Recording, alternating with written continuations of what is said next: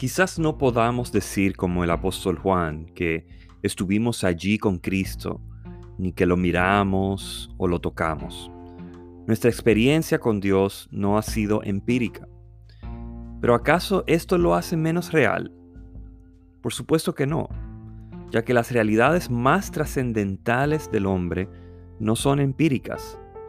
Por ejemplo, la lógica, la capacidad racional, el sentido de lo correcto o de lo inmoral, la conciencia de nuestro propio ser, entre muchos otros, todas son realidades indiscutibles que no pueden evidenciarse con nuestros sentidos, aunque ciertamente se pueden asumir y luego experimentar para constatar que son verdaderas.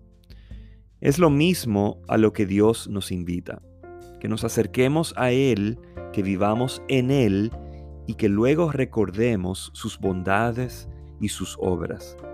De esa manera somos bienaventurados por creer sin ver, pero a la vez podemos decir, mira lo que ha hecho Dios.